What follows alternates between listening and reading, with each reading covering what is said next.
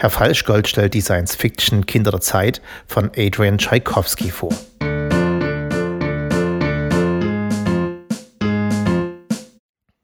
Vor einigen Jahren rezensierte Studio B, okay, sprechen wir es aus, ich, Herr Falschgold, Neil Stevensons Monumentalroman Seven Eves, auf Deutsch Amalthea, eine emotionale Bombe, in der das Ende der Menschheit tiefe Krater in die Seele des Lesers reißt und der doch kein, noch nicht mal im Ansatz ein Endzeitroman war, in welchem es darum ging, sich wohlig zu gruseln.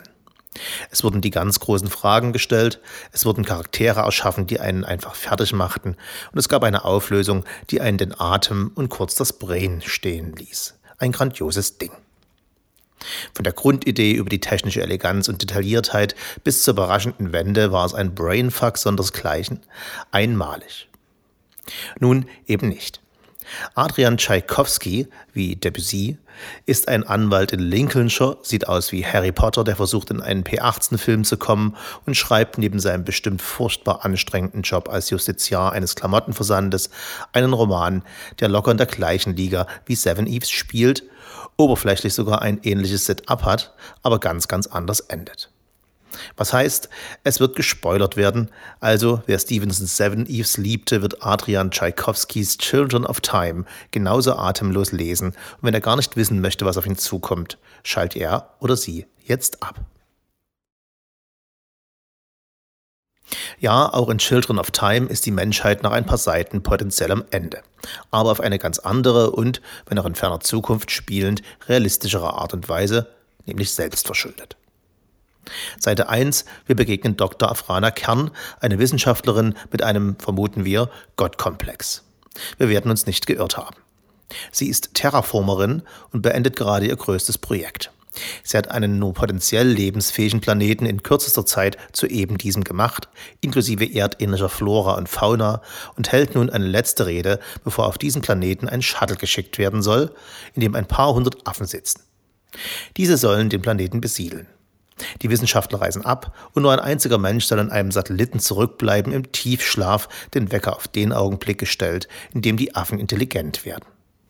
Das zu bemerken sendet der Satellit mathematische Probleme steigender Schwierigkeit in Richtung Planeten und sobald die Affen unten zu Menschen geworden sind, Elektrizität entdeckt, sich eine Funkstation gebaut haben und die Antwort auf die Probleme zurückfunken, klingelt der Wecker, der Wissenschaftler wacht auf und stellt den Kontakt her zwischen Kreatur und Schöpfer. Damit es nicht erdähnliche Millionen Jahre dauert, bedient sich Dr. Kern eines Nanovirus, der es Lebewesen ermöglicht, nicht nur genetische Informationen zu vererben, sondern auch Wissen. Jeder Generation Affen wird das Wissen ihrer Vorfahren zur Verfügung stehen und damit den entscheidenden evolutionären Vorsprung besitzen, in ein paar hundert statt ein paar zehntausend Generationen Herrscher über den Planet der Affen zu werden. So der Plan, doch verdammt, die Affen kommen nie an. Denn daheim auf der Erde ist nicht ein jeder happy mit der Idee, dass man der Krone der Schöpfung, dem Homo sapiens und sei es auch nur auf fernen Planeten, eine Konkurrenz züchtet. Die Fundamentalisten heißen non ultra natura, nichts über die Natur, und wie das Fundi so an sich haben, reden sie nicht nur davon, Raumstationen in die Luft zu sprengen, in diesem Fall die von Dr. Afrana Kern.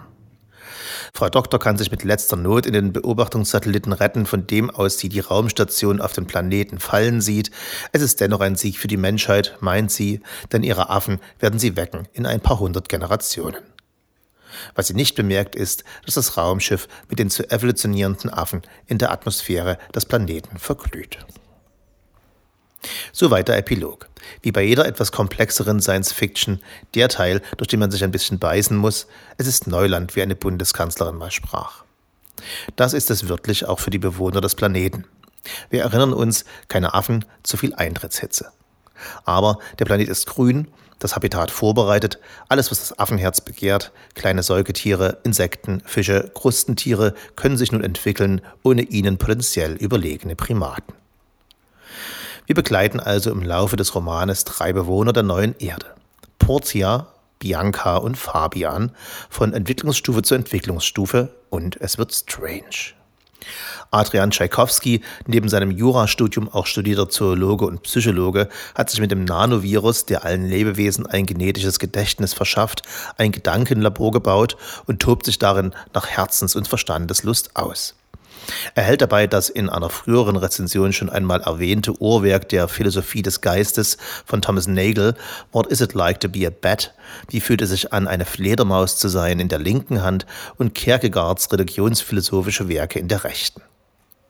Das klingt komplizierter als es ist. Wir schauen in intermittierenden Kapiteln immer wieder in das Leben, Sterben, Gewinnen und Verlieren von Portia, Bianca und Fabian, stellvertretend für die aktuell auf der neuen Erde lebende Generation. Sie haben ein generationsübergreifendes Gedächtnis und lernen rasend schnell, sich in und gegenüber ihrer Umwelt durchzusetzen. Im ersten Kapitel sehen wir sie mit nicht viel mehr als einem großen Haufen halbwegs geordneter Neuronen ausgestattet, der in der Lage ist, eine Karte seiner Umwelt zu generieren und damit einem anderen, nicht ganz so großen Haufen Neuronen den Weg abzuschneiden, auf das Portia dem Opfer ihren Giftstachel zwischen die Panzerung hauen kann. Hatte ich erwähnt, dass Portia, Bianca und Fabian unsere Haupthelden in Children of Time Spinnen sind? Genau, Spinnen. Und nein, obwohl Frau Lumpini die Spinne wegmacht, wenn ich mich nicht aufs Außenklo traue, hat es mich nicht einmal, okay, nur einmal im Roman geschüttelt. Das liegt einerseits daran, dass Adrian Tschaikowski die Kapitel, in denen wir unsere drei Protagonisten begleiten, mit fast dokumentarfilmhafter Nüchternheit schreibt. Das irritiert zunächst ein wenig. Wer will schon nüchterne Prosa in seinem Roman lesen, aber hilft die Sachverhalte verständlich darzustellen und vor allem dem sicher nicht kleinen Teil des Buchmarktes, der Spinnen eklig findet, nicht permanent schwarz glänzend haarige Beine vor dem geistigen Auge erscheinen zu lassen, wenn es doch darum geht zu verstehen, was evolutionär gerade passiert. Auf der anderen Seite schaffen die beschriebenen intellektuellen und sozialen Leistungen von Portia und Co. eine subkutane Verbundenheit mit den so völlig artfremden Hauptheldinnen, dass man schon ein besonders dummer Arachnophob sein muss, um sich nicht über jeden Erfolg unserer Spinnenbrüder und Schwestern zu freuen. Dass Herr Falschgold hier so fleißig gendert, hat übrigens nichts mit der Knute der politischen Korrektheit in seinem Nacken zu tun. Tschaikowski geht tatsächlich das Thema Gendergerechtigkeit in einem Roman über Spinnen an, was ein brillanter Wahnsinn. Denn Portis und Bianca sind die Alpha- und Beta-Weibchen. Fabian hat bis zur Episode 3 keinen Namen, er ist einfach nur das physisch kleinere Männchen, welches auf Erlaubnis hin von der Beute essen darf. Denn Menschen sind zu nichts wert. Sie werden nach dem Ficken eh gefressen und tragen somit kaum zur Entwicklung des generationalen Gedächtnisses der Art bei. Aber wer hätte gedacht, dass es zu evolutionären Problemen führen wird, wenn man einen ganzen großen Teil der Bevölkerung vom sozialen Leben ausgrenzt? Adrian Tschaikowski würde es uns erläutern müssen. Wir sehen unseren Spinnenfreunden also zu, wie sie entdecken, wie man Feinde in Fallen lockt, wie man mit anderen Lebewesen kommuniziert wir machen einen Ausflug in den faszinierenden Mindhive von Ameisen, der so brillant ist, dass er die Lebensgrundlage von Portia, Bianca und Fabian bedroht. Der so brillant ist, dass die Ameisen mithilfe eines Kristalls noch vor unseren Spinnengenies die Funksignale von Dr. Afrana Kerns Satelliten hören können und rituell danach tanzen. Portia wird den Kristall stehlen, mit Bianca zusammen auf die Idee kommen, das Signal mit Hilfe von Spinnenfäden zu verstärken. Sie werden Pattern erkennen und diese, wir erinnern uns, mathematische Fragestellungen als Worte von Gott interpretieren. Allein diese kleine, große, brillante Idee, die Evolution, die uns angeborene Suche nach Mustern, Mathematik und Religion verbindet, macht das Buch zu einem never-ending Brainfuck, denn plötzlich sind wir als Leser nicht mehr nur Beobachter von Evolution im Zeitraffer, wir lesen und denken plötzlich nach über Gott.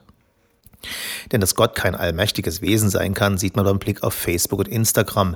Ist er vielleicht einfach nur Dr. Afrana Kern, die uns Rätsel stellt und sich zeigt, sobald wir es geschafft haben, Facebook und Instagram spurenlos zu löschen?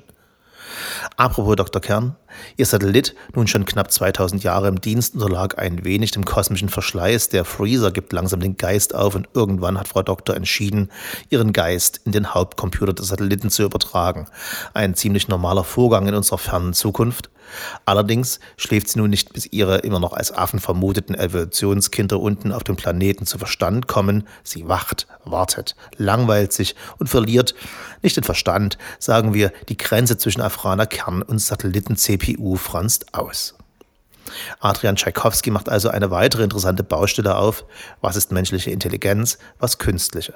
Und was passiert mit einer eh schon nicht ganz intellektuell bescheidenen Wissenschaftlerin, die der Meinung ist, eine neue Spezies geschaffen zu haben, wenn Menschen, richtige, mit Bärten und so, in einer Arche von der Erde kommen und sich auf ihrem Planeten niederlassen wollen?